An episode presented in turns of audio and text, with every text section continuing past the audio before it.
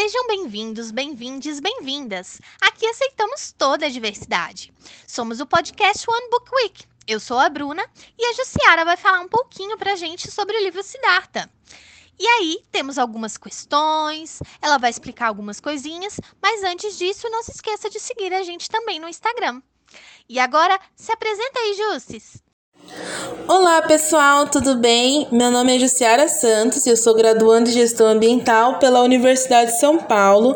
Eu sou completamente apaixonada pela área da educação e fiz vários cursos extras e trabalhos voluntários nesse sentido, além de concluir duas iniciações científicas, uma pela própria universidade e outra pela FAPESP, e também eu participei é, do programa de monitoria. Eu já publiquei um artigo junto com meu orientador e a minha colega Júlia no Terra Brasil pela UFRJ. Eu super acredito na educação, eu acho que ela é a única maneira de mudar nós mesmos e ao país. Eu estou aqui com vocês hoje para compartilhar algumas das minhas leituras que eu acho interessante e que valem muito, muito, muito a pena ser lidas. Então sejam muito bem-vindos e é com você, Bruninha. Jussis, de forma resumida, quem é o Siddhartha? Quem é esse personagem central desse livro que você vai nos indicar hoje? Olha que pergunta boa! Então, sobre quem é ele, eu posso responder essa pergunta de duas formas. A primeira é que Siddhartha é um príncipe que abdicou seu direito ao trono e todas as regalias que viam a partir disso, né, para buscar, digamos, uma cura para o sofrimento humano. E eu acho que eu já respondi a outra pergunta sobre a busca no livro, né? E a segunda é que todos nós somos Siddhartha. Olha, tá me deixando curiosa, hein? Agora fala pra gente qual é a busca do Siddhartha que foi descrita no livro. O que ele tá indo atrás? Para alcançar os objetivos, esse objetivo que eu descrevi de ser iluminado, então ele saiu em busca de respostas. Ele foi viajar e basicamente viveu e prestou atenção em todos os detalhes, principalmente no próprio comportamento. É, Siddhartha percebeu que ele estava. que as experiências que ele tinha vivido até o momento não eram suficiente para fazê-lo ascender né, a essa iluminação.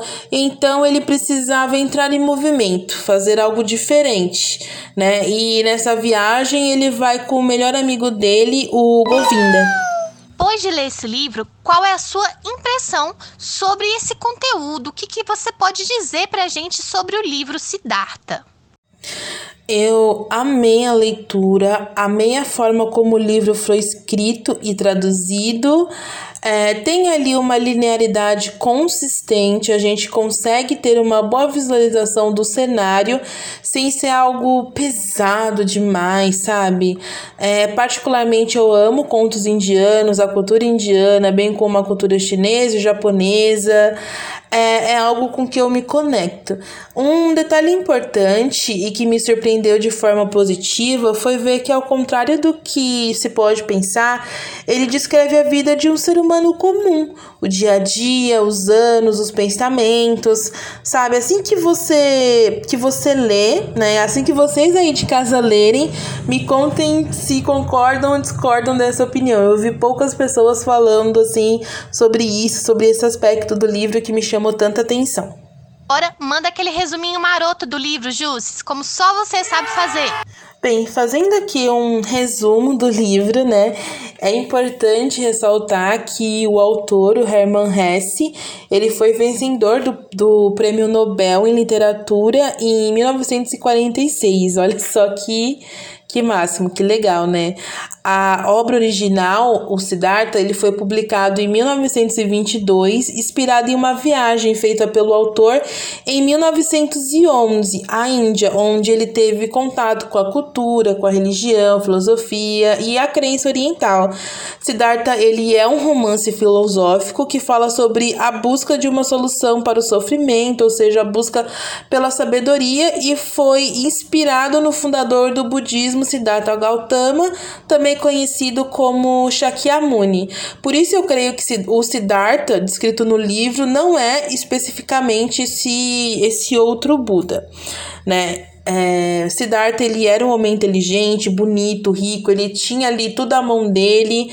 É, entretanto, ele estava insatisfeito. Aquilo para ele não era o suficiente. E aquilo que ele tinha não fazia ele se sentir em harmonia nem com ele mesmo, nem com o universo, com as outras pessoas ou com as outras formas de vida. E ao se perceber dessa maneira, ele decidiu buscar outros ares, digamos assim. É, nessa ânsia, ele passa por. Nessa busca do livro, enfim, né?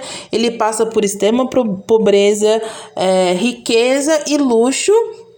E esquece também um pouco da sua procura ali por volta do meio do livro, aí depois ele volta para o seu caminho, né? É uma, é uma loucura, é a vida de qualquer ser humano.